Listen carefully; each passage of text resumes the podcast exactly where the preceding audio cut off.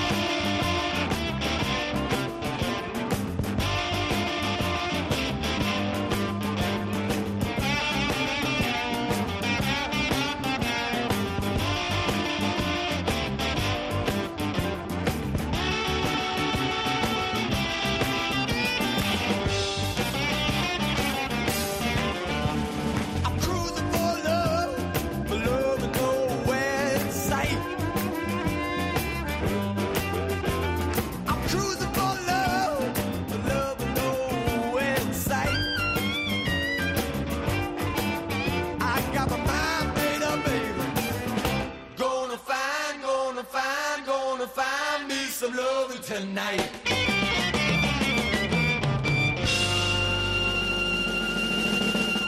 This is not a psychotic episode. This is a cleansing moment of clarity. I'm imbued, Max. I'm imbued with some special spirit. It's not a religious feeling at all. It's a shocking eruption of great electrical energy. I feel vivid and flashing as if suddenly I'd been plugged into some great electromagnetic field. I feel connected to all living things, to flowers, birds, all the animals of the world, and even to some great unseen living force, what I think the Hindus call prana. It is not a breakdown. I've never felt more orderly in my life. It is a shattering and beautiful sensation.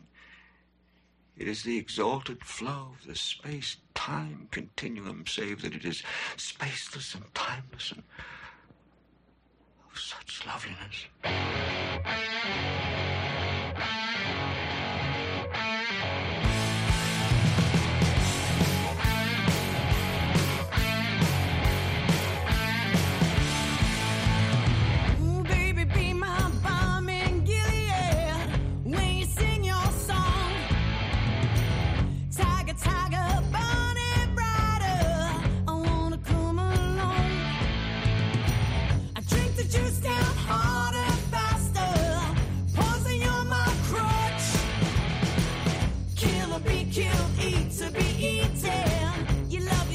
too much.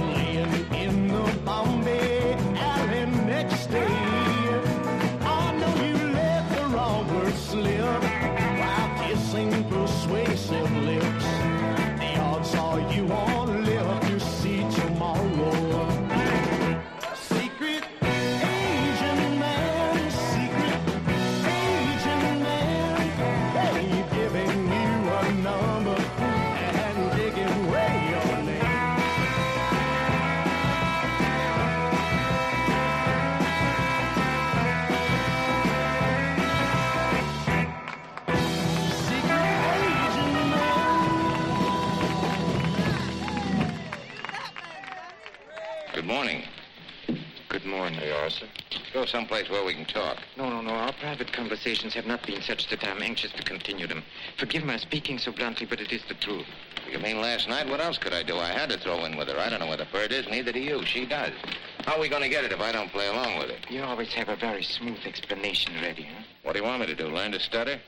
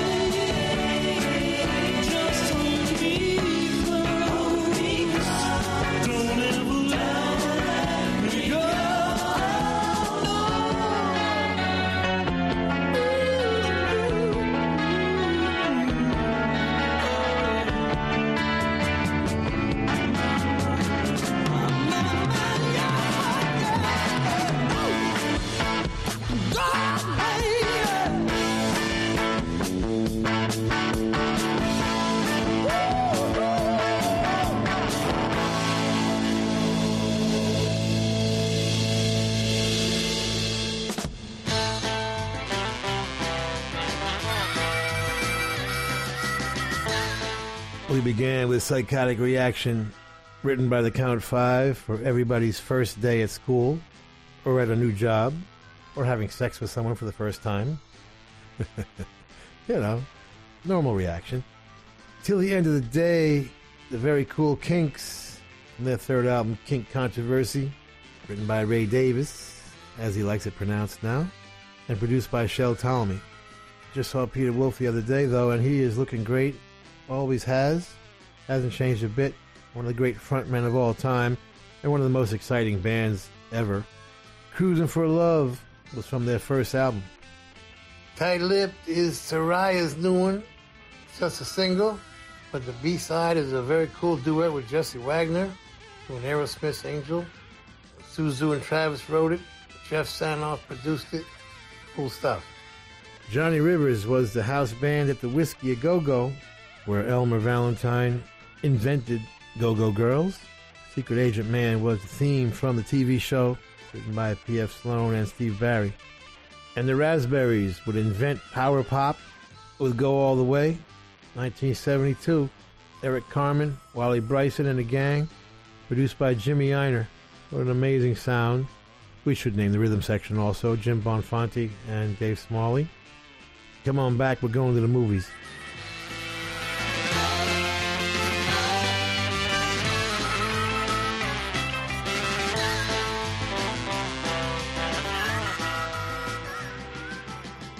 Sigues en Rock FM, yo soy Carlos Medina, estoy a tu lado en el Underground Garage de Little Steven. Esta noche, como te adelantaba hace un rato, pues con dos grandes protagonistas. Vamos con el primero de la noche, amén de la música, por supuesto, que siempre es la protagonista en el Garage, pero es que el próximo 5 de febrero cumplirá 77 años un gran músico como es Al Cooper. Little Steven seguro que te contará sobre Cooper historias y anécdotas curiosas, pero hay una que suele destacar especialmente en su biografía o en su carrera musical, y es que eh, siendo muy jovencito Al Cooper, músico de sesión, se encontraba en plena sesión de grabación de aquel disco de Bob Dylan que era el Highway 61 Revisited, aquel disco con el que dicen que Dylan se volvió eléctrico. Pues bien, dentro de, las sesiones de grabación había una canción que se, estaba, se le estaba resistiendo a Bob Dylan, no conseguía meterle el ritmo, la letra y demás, y esa canción era Like a Rolling Stone. Afortunadamente, por ahí, por ahí había un joven músico tocando el órgano, el piano, y me estaba pues improvisando una serie de melodías. Eh, Bob Dylan se quedó un poco con la copla, le animó a continuar, y ya a partir de ahí consiguieron sacar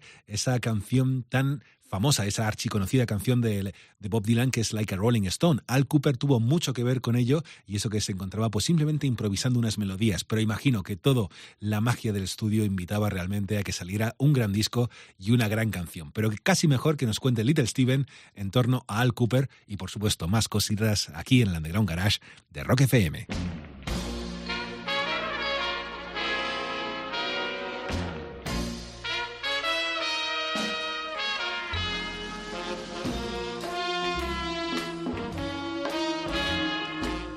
So I'm watching this movie, The Idolmaker, the other day, which I hadn't seen since it came out. Remember that? It's still pretty cool until the very last scene, which was nauseating 20 years ago and still is, but up till then, it's a great movie. Ray Sharkey played the role of real life Robert Marcucci, the manager who discovered Fabian and Frankie Avalon in that weird period in between the pioneers of the 50s all disappearing and the Beatles coming on the scene. There was that fascinating couple of years in there where a lot of interesting things went down. Jeff Barry wrote and produced the songs, which were all great, as you would expect in the movie.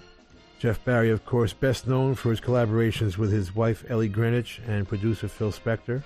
They literally defined the girl group sound of the early 60s, writing the Crystals' Da Doo Ron Ron and Then He Kissed Me, the Ronettes Be My Baby and Baby I Love You, and of course Darlene Love's classic Christmas song Christmas Baby Please Come Home, and Leader of the Pack and Walking in the Sand for the Shangri-Las, so not a bad list, right? Anyway, like I say, the movie's cool and captures that era before the Beatles changed everything. It's kind of a lost era in the history of rock and roll, so we would recommend it if you can get hold of it. Let's hear the always amazing Darlene Love singing the movie's title track.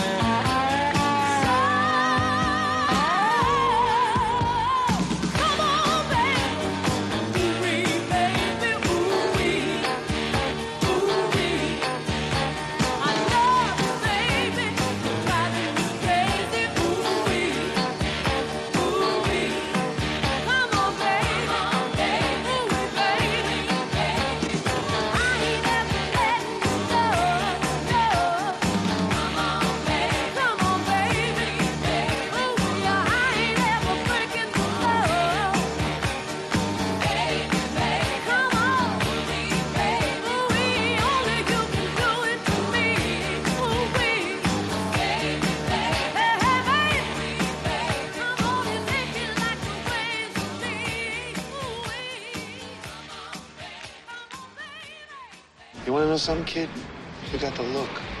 You know the guys in the fan magazines? That's it, Tommy. They got it. I can make it happen for you if you want it. What's it gonna be, pizza or caviar? What's caviar? Jenny said when she was just five years old, there was nothing happening at all.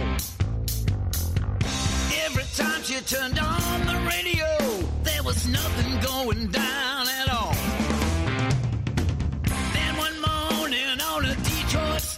and couldn't believe what you heard.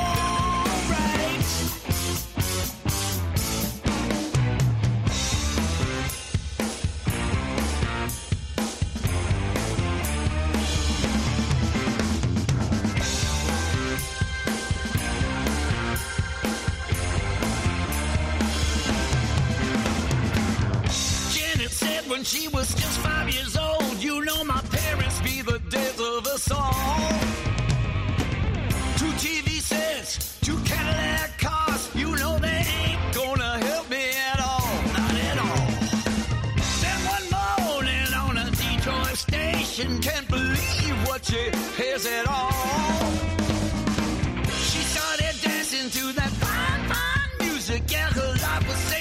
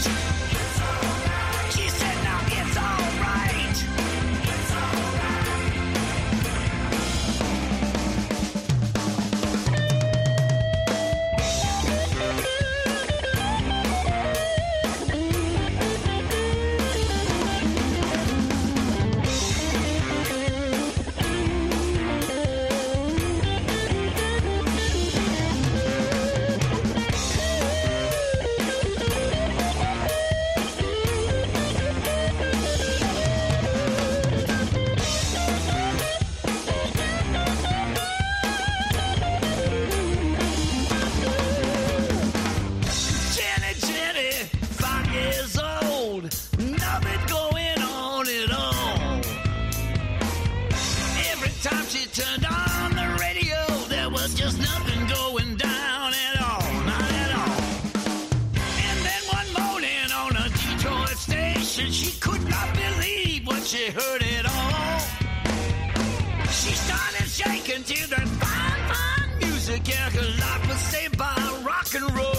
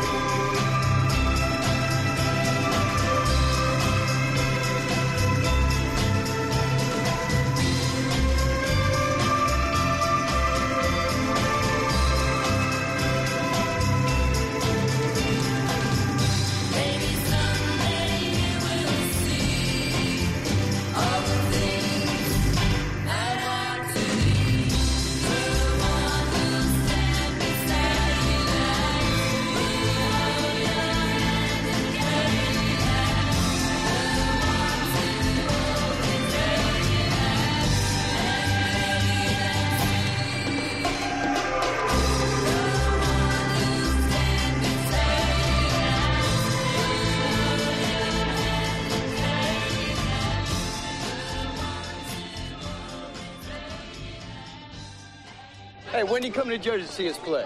All the way to Jersey. What do I need that for? Hey, so where is it? The North Pole? I mean, it's been three years now. You never heard me play before. I'm looking for singers, not saxophone players. Hey, we got a singer, Vinny. A new kid, Jimmy Ryan. Blonde hair, blue eyes. Great kid. You got to hear him. No thanks, cousin. What do you mean, no thanks? Bro? What are you gonna do, Vinny? Sit home and read that fan magazine? Let me tell you something, okay? I can learn a lot from this. You know what I mean? It doesn't matter whether it's Tony C, Rock Hudson, Elvis. They all got it right there right in the windows. You know what I mean? Your friend there, uh, uh, Jimmy, Ryan. Jimmy Ryan. He's not gonna be a star. What do you mean? I mean, uh, women don't want the blonde singing idols. They want dark hair. They like dark hair. Take Frank Sinatra, Elvis. You know what I mean?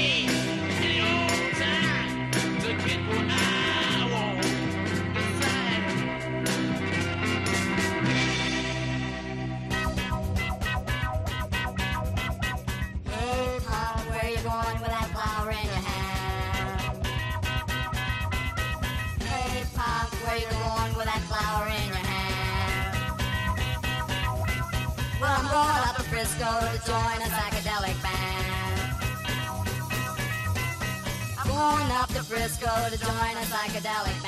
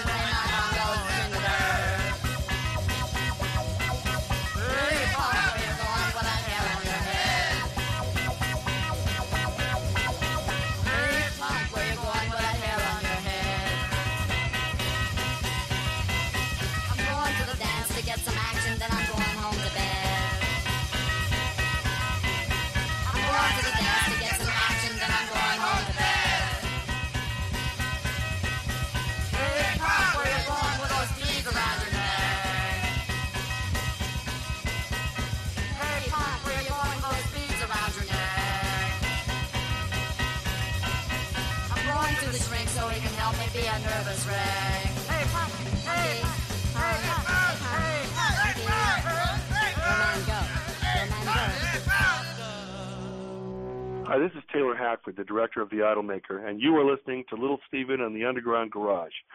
His show plays the coolest songs, but now I know he's super cool because he's, he's discovered The Idolmaker, which is my first feature. Uh, Ray Sharkey played The Idolmaker. It was about the making of teenage idols back in the late 50s. Uh, the film was released in 79, and uh, great reviews, but hardly anybody saw it. Uh, but it's still near and dear to my heart as my first feature film. It was original musical with the songs written by Jeff Barry.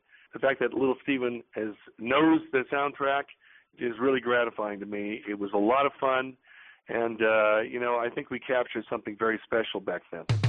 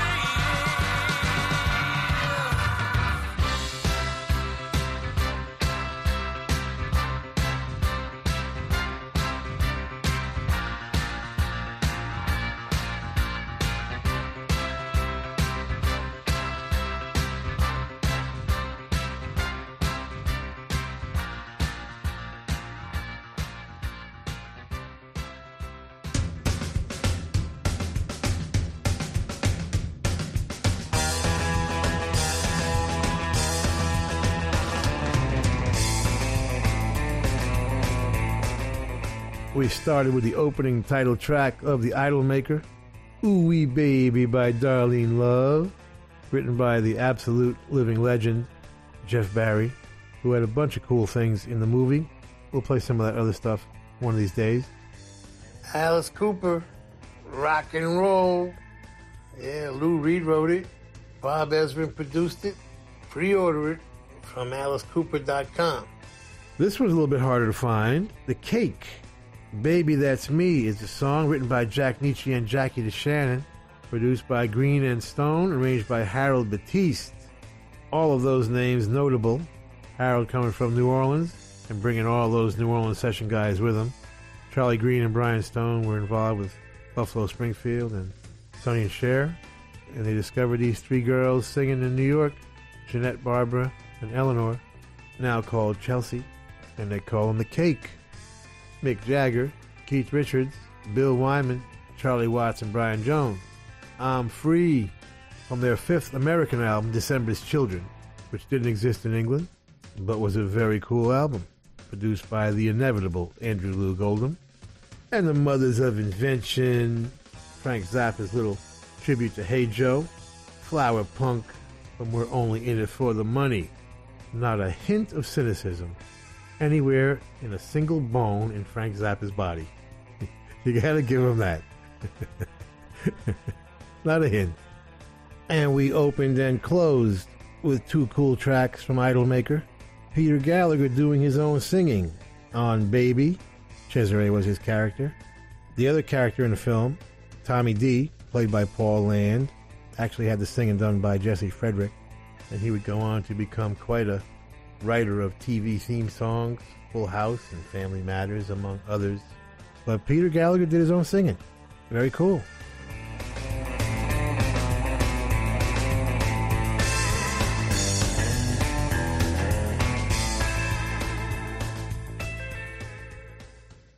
Esto es Rock FM.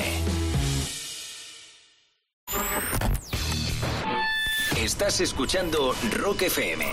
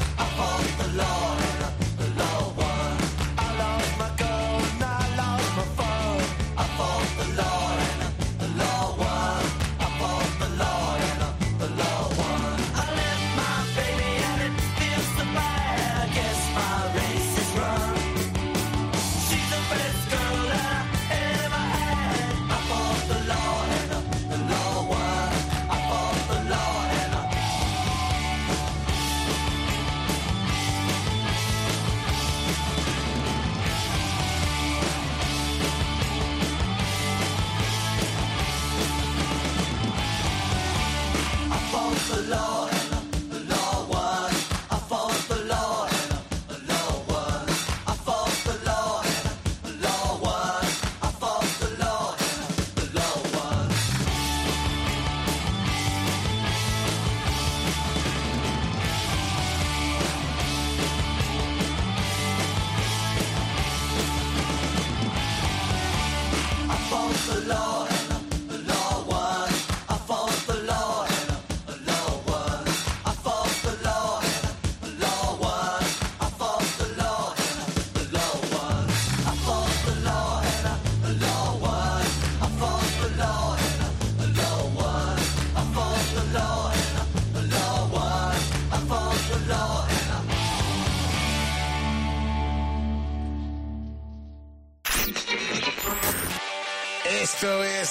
Steve's Underground Garage.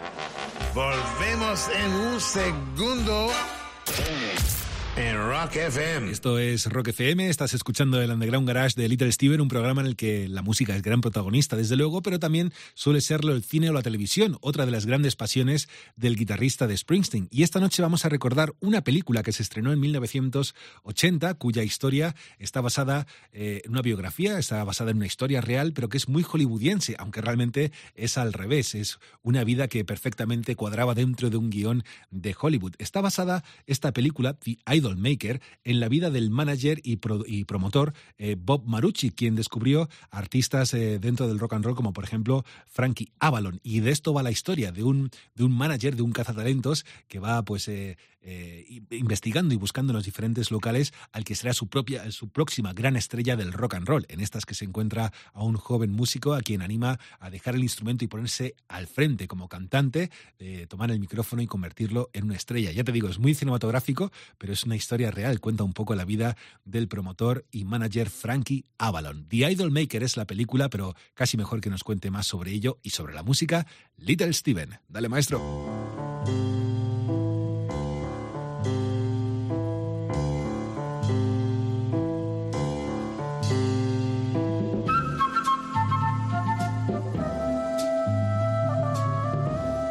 Alan Peter Cooper Schmidt is our freak of the week, but you can call him Al. Al Kooper, that is. Born February 5th in Brooklyn. By the age of 14, he was the guitar player in the Royal Teens, having a hit with Short Shorts.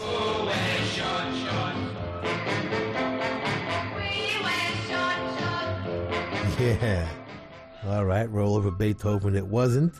But just a few years later, he would co write This Diamond Ring, which he'd intended to give to Benny King, but it ended up with Gary Lewis and the Playboys, and would be a very cool record, actually. But for some reason, to this day, Al is unfortunately still embarrassed about it. At the age of 21, his buddy Tom Wilson told him he could hang out at a session he was producing for Bob Dylan. Al had been doing some session work as a guitar player, so he went to the session hoping to play on the song, and this led to one of the great stories in rock history, which we've told many times, but we'll briefly tell you again. As he was taking out his guitar, in blows Bob Dylan and Mike Bloomfield, out of the wind and rain, like out of a hurricane in a Hollywood movie. Bloomfield was part of the already local Legends Paul Butterfield Blues Band, but no one quite knew them yet. Now, Mike Bloomfield was not the most formal character in the world. He walked in with his guitar on his shoulder with no case, it dripping wet from the rain. He wipes it off with a towel, plugs it in, and starts casually warming up. Well, about three licks into his casual warm up, Al Kooper quietly put his guitar away and slid into the control room, knowing he was not going to play guitar on the session. So after a take or two of the song, suddenly Al says to Tom Wilson, You know what? I got an idea for an organ part. Yeah, but Al, says Tom, you don't play organ. Yeah, but I'm hearing something cool, says Al. Forget it, says Wilson. But the producer gets a phone call, the phone call of destiny, as it would turn out. And Al sneaks into the studio while Wilson's on the phone and sits down at the organ, which was luckily left on by Paul Griffin, who Dylan had just moved from organ to piano because the Hammond B3 has this like very tricky startup mechanism. And there's no way he could have got it turned on if it wasn't already left on. So they do a few more takes, and they're in the control room listening back, and Bob Dylan says to Tom Wilson, Turn that organ part up, will you? I can't hear it. And Wilson says, Listen, man, I'm sorry. You know, this cat kind of just sat down at the organ. He's not really an organ player. And Dylan says, Don't tell me who's an organ player and who's not. Turn it up. And suddenly, there was the signature riff of the song that would help make Like a Rolling Stone a hit, and the Al Kooper legend began. He would play with Dylan at the infamous Newport Folk Festival a few weeks later, then formed the Blues Project, then formed Blood, Sweat, and Tears. He played with the Rolling Stones as his organ and French horn on the intro of You Can't Always Get What You Want and he would discover and produce the first three Lynyrd Skynyrd albums and write backstage passes and backstabbing bastards memoirs of a rock and roll survivor among his many many many accomplishments. Our freak of the week Al Kooper.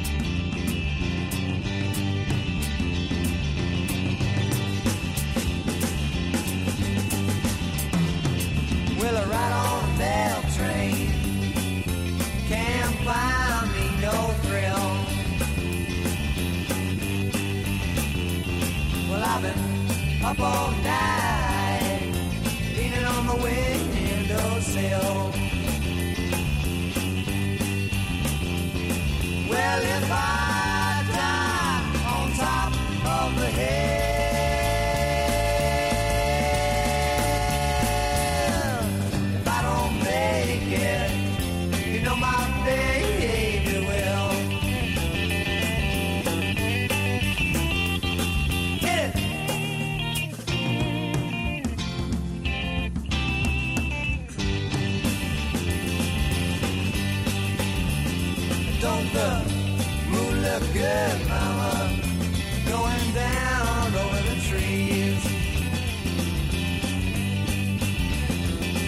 paper.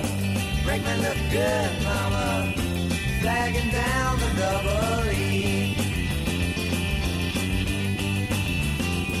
And thought the sun looked good going down over the sea. Though my gal looked fine when she's coming there.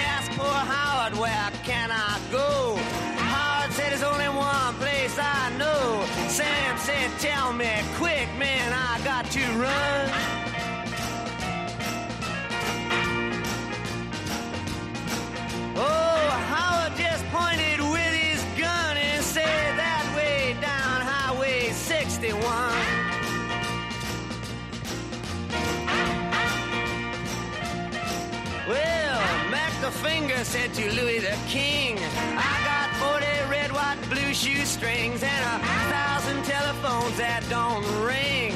Do you know where I can get rid of these things? And Louis the King said, Let me think for a minute, son.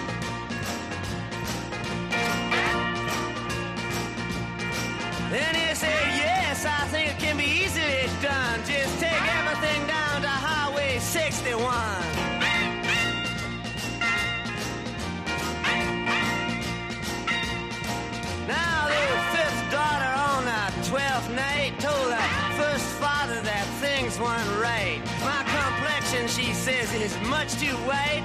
He said, come here and step into the light. He says, mm, you're right. Let me tell the second mother this has been done.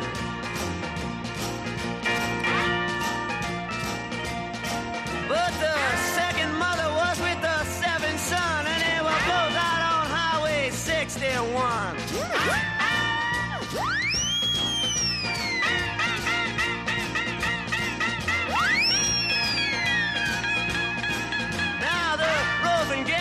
he was very bored, trying to create a next world war. He found a promoter who nearly fell off the floor. He said, I never engaged in this kind of thing before, but yes, I think it can be very easily done.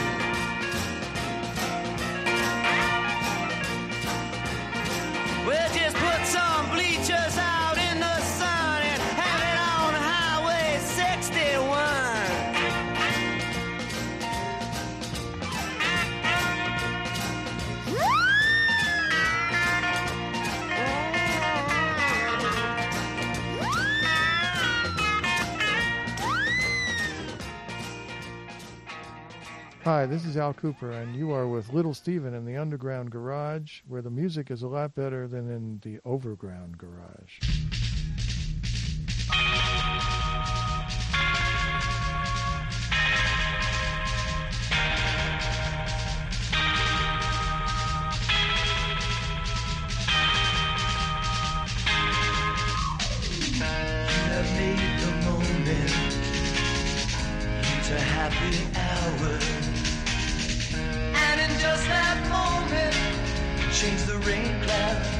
Flowers.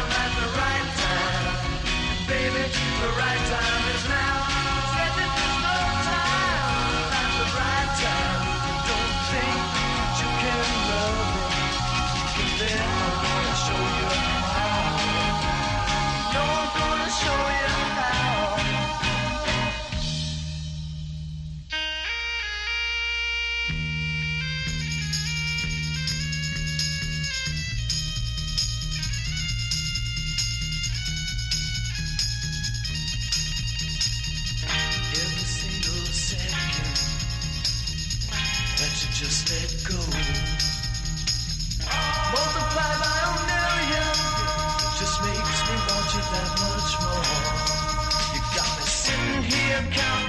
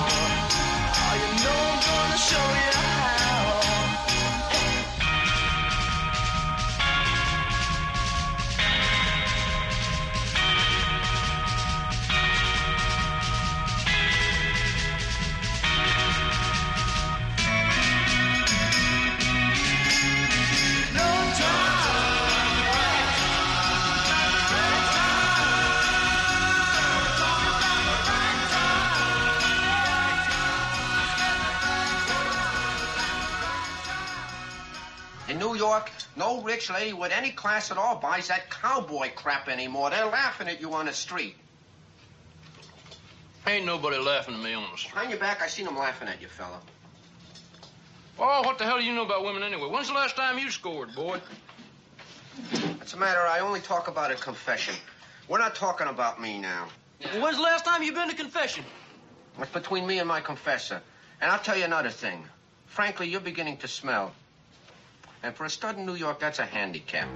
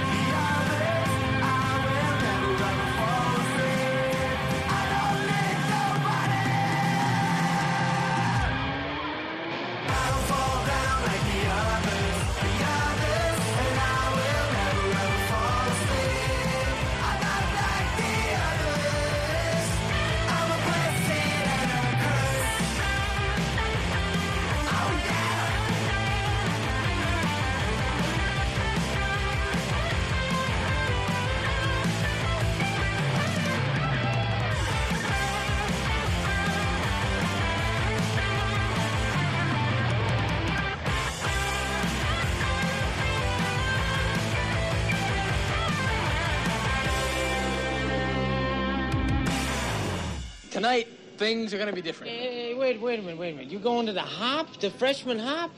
Yeah. Oh, come on, man. That place is for kids. You two just got your ass out of there. Don't go back there. You ain't got no emotions. We are going to remember all of the good times, is what we're going to do. Yeah, well, go. Come on, for old time's sake. Yeah, yeah, well, listen, you go. Go ahead, Curtsy baby. You go on over there and you remember all the good times you won't be having.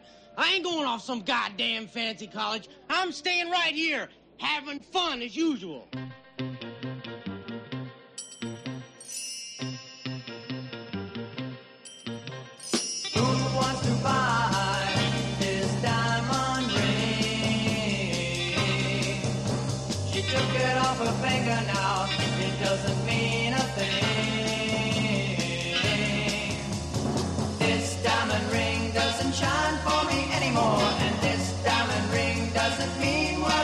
for so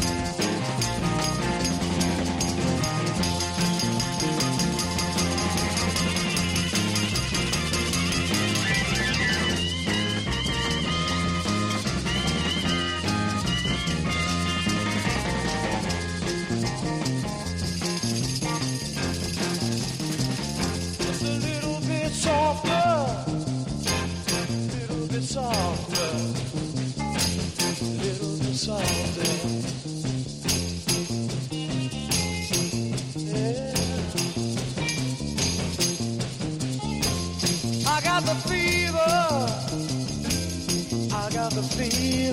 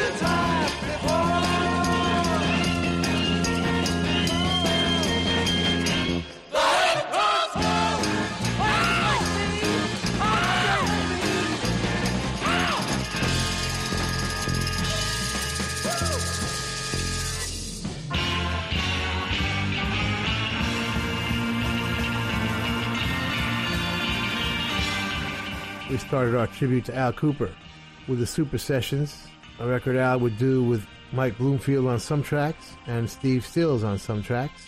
That was one featuring Steve Stills, It Takes a Lot to Laugh, Takes a Train to Cry, one of Dylan's songs from the Highway 61 album, which Al would play on. And then we heard the title track from that legendary sixth album by Bob Dylan. For some reason that remains a mystery to this day, Tom Wilson was replaced or left voluntarily after cutting like a Rolling Stone for Highway 61, and Bob Johnston would do the rest of the album, as well as the seventh album, Blonde on Blonde. Those two albums considered Bob's best by most people. No Time Like the Right Time was the Blues Project, their fifth single, 1967, and Tom Wilson and Jerry Schoenbaum would co-produce that. The extremely important Danny Kalb playing lead guitar with the Blues Project. Not like the others. Death by Unga Bunga. They're back. Preben Salid Anderson produced it and co-wrote it with, with Steen Gulbranson. Get it from JansenRecords.com. J-A-N-S-E-N.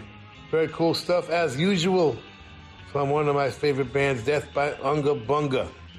Gary Lewis and the Playboys, as advertised, this Diamond Ring, a fabulous record. I cannot imagine why Al doesn't like it. Leon Russell playing those keyboards. And from one of the great records of all time, the legendary Blues Project record Projections, Wake Me, Shake Me, once again produced by Tom Wilson in his sort of hands off method. Let the boys play method. it's pretty much live, as far as I can tell. Very cool stuff. And we'll be right back with our coolest song in the world this week.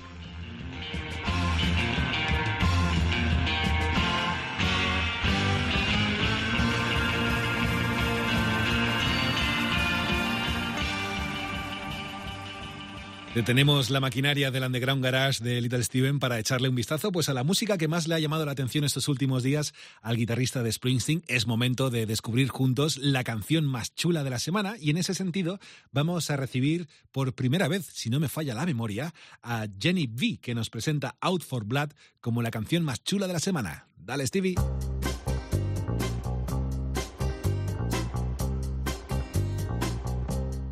Our coolest song in the world this week comes from LA. Please welcome to the Underground Garage stage, Jenny V. Yesterday I lost my love. Now today I'm out for blood. Shoot the arrow through my heart. You'll never see me fall apart. Yesterday I lost my love. From now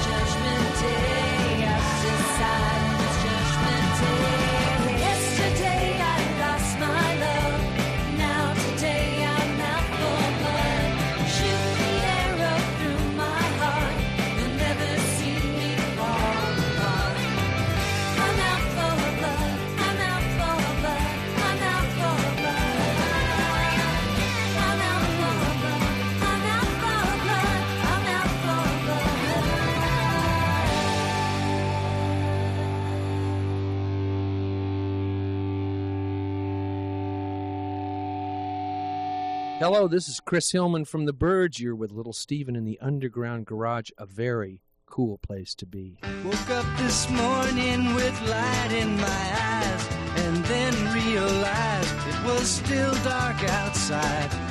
It was a light coming down from the sky. I don't know who or why.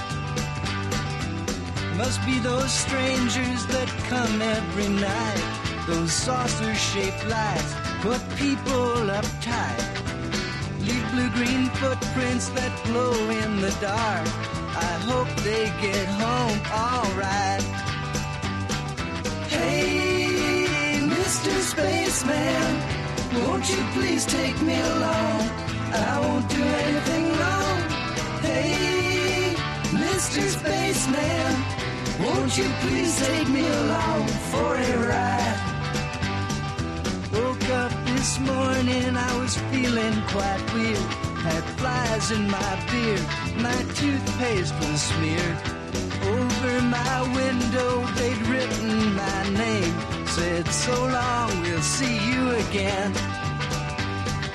Hey, Mr. Spaceman, won't you please take me along? I won't do anything wrong. Hey, Mr. Spaceman, won't you please take me along for a ride?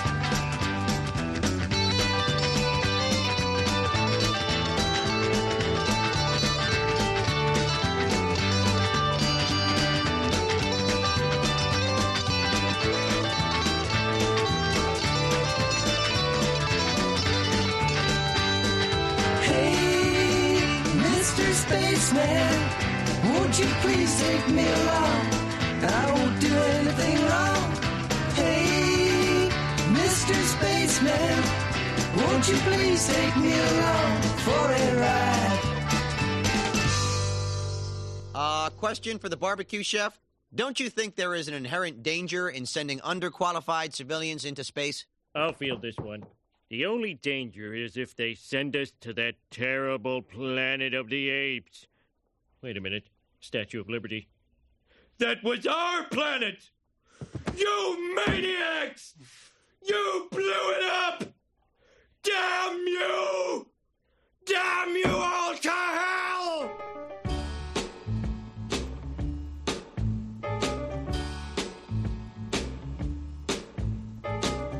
Don't say nothing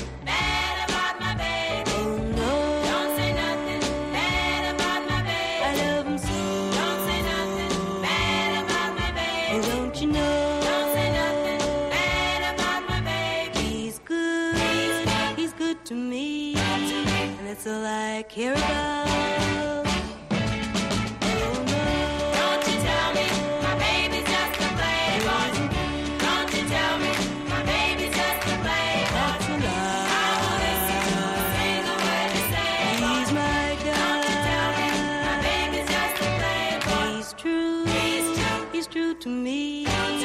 So girl, you better shut your mouth.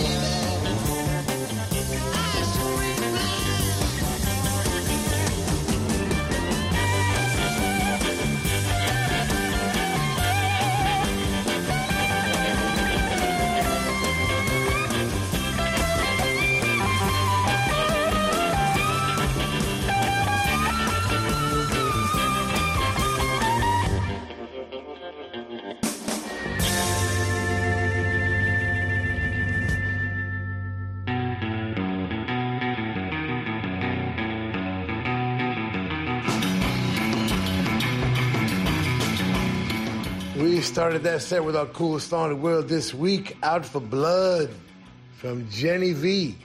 Cool new trick out of LA, written by Jenny and Chris Cheney from The Living End, and produced by our good friend Slim Jim Phantom from the Stray Cats and Jenny.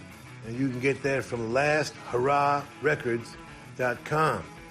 Out for Blood, our coolest song in the world this week from Jenny V. Hey, Mr. Spaceman from the Byrds. The cookies don't say nothing bad about my baby. Gerry Goffin and Carole King writing that one and probably producing it too. Classic early girl group Roots of Garage. And from Roger the Engineer, also known as Over Under Sideways Down, Yardbirds and Rack My Mind. One of the many cool rip-offs of classic blues material they took credit for. yeah. The two hyphenated guys working on that one, Paul Samwell-Smith and Simon Napier Bell. Paul moving from bass player to producer in that period. Simon Napier Bell, one of the all-time classic characters in the history of rock and roll. We have to do a whole show on him one day. He has three books that I know of, and you should read them all. Amazingly hilarious. So stick around because, uh, let's face it, you got nothing else to do.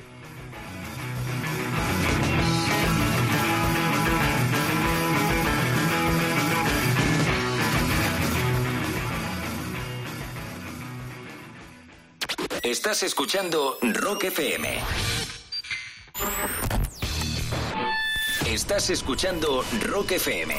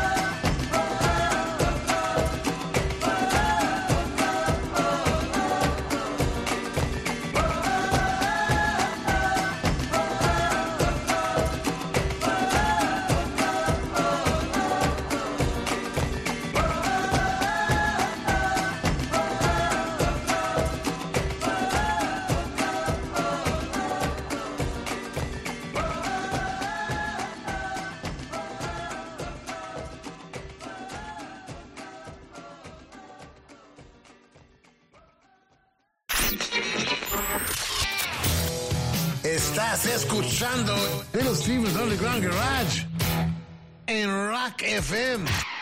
Rock FM, hemos celebrado el cumpleaños, eso sí, que está por venir, del músico Al Cooper. Hemos hablado un poquito de cine con la película The Idol Maker. Y ahora vamos a darle un, repaso a la música que nos tienen preparado Little Steven en este ratito de radio. Ya sabes que no me suelo dejar, no me suele dejar hablar mucho de ello, sino, bueno, por lo menos de una canción. Es que sí quería contarte la historia de, de la artista que vamos a escuchar ahora mismo. Es una mujer, eh, es eh, Mary Wells, y vamos a escuchar el primer single que publicó. Esto era en 1960, hace ya 60 años, 61 años, porque fue en diciembre del 60 cuando lanzó la canción Bye Bye Baby, que tiene una historia muy peculiar. Mary Wells trabajaba sobre todo, siendo muy jovencita, con 17 años más o menos, en, en clubs eh, de, música nocturnos en la ciudad de Detroit. Y bueno, pues escribió una canción, que es esta, que tenía en mente pues que la cantara Jackie Wilson. Ella era cantante y también compositora. Consiguió contactar con Berry Gordy Jr., el presidente fundador de Motown Records, pidiéndole que, que esta canción la, la interpretara Jackie Wilson. Sin embargo, eh, Berry Gordy Jr. no las tenía todas consigo y le dijo, mira, ¿por qué no la interpretas tú?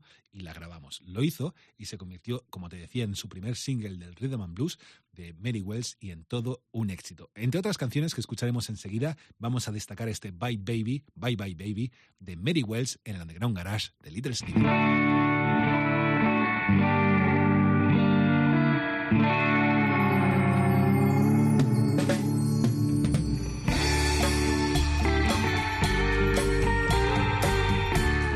One of the earliest success stories of Motown was a lady named Mary Wells. She was as heroic as she was brilliant, had a ridiculously tough childhood, was blind and deaf and paralyzed for a while. How's that for a combination? And then tragically had a horrible end as well, getting cancer with no health insurance and dying penniless. But in between, made some of the greatest records ever made. You older Motown fans out there probably remember her from her collaborations with the great writer, producer, and star in his own right, Smokey Robinson. You Beat Me to the Punch and Two Lovers and My Guy. They all had that sort of delicate sound that Smokey created, mimicking really his own style. But what you may not have heard were her very, very different early R&B hits. She had three in a row, starting with her absolute greatest record, which was her first record, a song she wrote and brought to Berry Gordy in 1959 for Jackie Wilson, who Gordy was working with. She came in through Berry's assistant Robert Bateman, and Bateman had her sing it for Gordy. And Gordy said, "Forget Jackie Wilson, baby. You're doing this yourself." And here it is, recorded in 1960, went straight to the top 10 on the R&B charts, and actually got to 45 on the white pop charts. Quite an accomplishment in those days. Mary Wells, like you probably have never heard her before. Bye bye, baby. You know you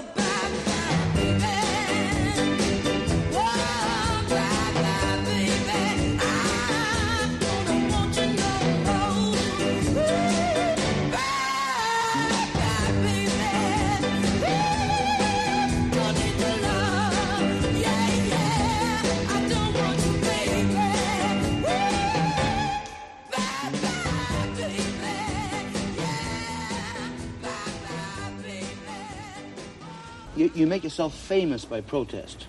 That's not. Who does? Not You. me. No, why? Make myself famous by singing uh, Smud. I made myself famous by writing, by writing uh, songs and lyrics about the beauty of the things that I did and the ugliness too. You're a But great You make poet, yourself famous admit. by saying, "Down with this, down with that, throw eggs at this, throw eggs at that." I, I Take it not. with you. That's not what I want. I cannot use your abuse. You may have it back.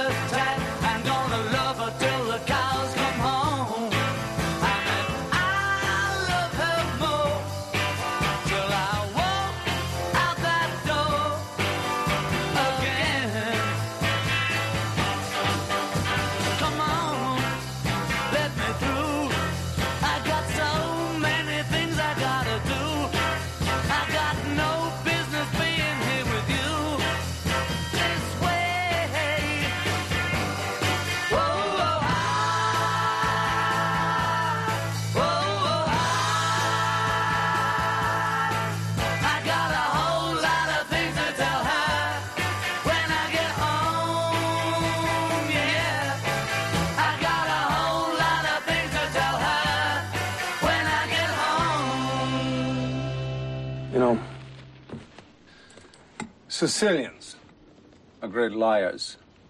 I'm Sicilian.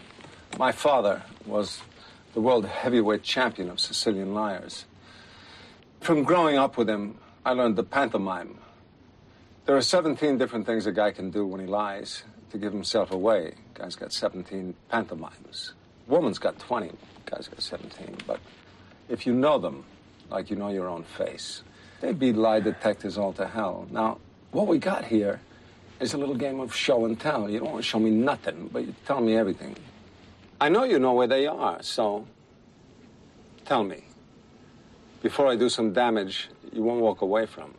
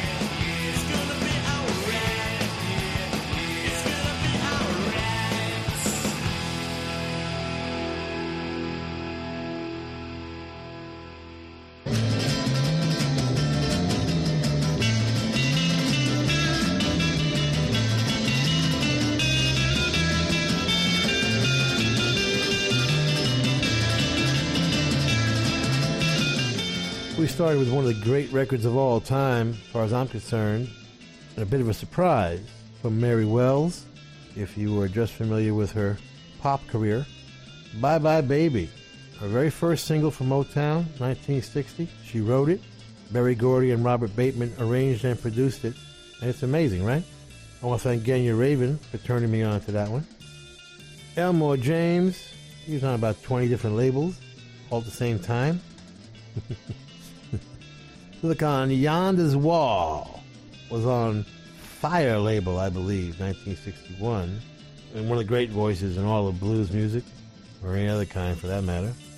One of the five outtakes from the Hard Day's Night film, When I Get Home, the Beatles, As I've said many times, any other band could start a career with their outtakes. Very cool stuff. 1964. And it's going to be all right. The Ramones from Mondo Bizarro, written by Joey Ramone and Andy Shernoff, the legendary writer and leader of the Dictators, Joey Johnny, CJ, and Marky Ramone, and produced by Ed Giant Stasium. Now I have to face stupid reality again. We want to thank the Hard Rock cafes, hotels, casinos, and the Seminole coolest Indian tribe ever for being our sponsor from day one. And I want to thank all of the Hard Rock employees around the world as we stop in and do our DJ thing when we're on the road. Nicest people in the world, in addition to the best food. And someday will be a rock and roll circuit. I'm never going to give up on that. We want to thank Premier Networks, our new syndicator, Julie Talbot, Rick Bucchietti, Tanya Juhaz, and Corey Neal. Forgive the pronunciation. I'll get it right eventually. And if you're in need of any guitars or amps or tambourines, go see Andy Babiuk. I want to thank our, is Intrepid the word? Or is that an aircraft carrier? Dennis Mortensen, who puts the show together every week in spite of the odds. Go to undergroundgarage.com if you've missed any of our last 750 shows. and uh, Facebook and Twitter and at Stevie Van Zandt. You can talk to me personally. And thank you, Alan Freed. We'll see you all next week. And that's the name of that tune. Ciao, baby. Nice ride. Go back Jersey, you moron!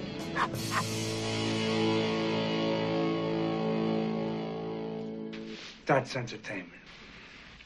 That's entertainment. Bueno, familia, llegamos al final del Underground Garage de esta noche. Un poquito de cine con la película The Idol Maker. Hemos recordado también al músico Al Cooper y, por supuesto, mucha música que hemos disfrutado en el Underground Garage esta noche. Yo soy Carlos Medina, espero que hayas disfrutado del show y, si te apetece, el domingo que viene, a partir de las 10 de la noche, nos encontramos aquí en Rock FM junto al guitarrista de Springsteen. Familia, un abrazo. Feliz semana.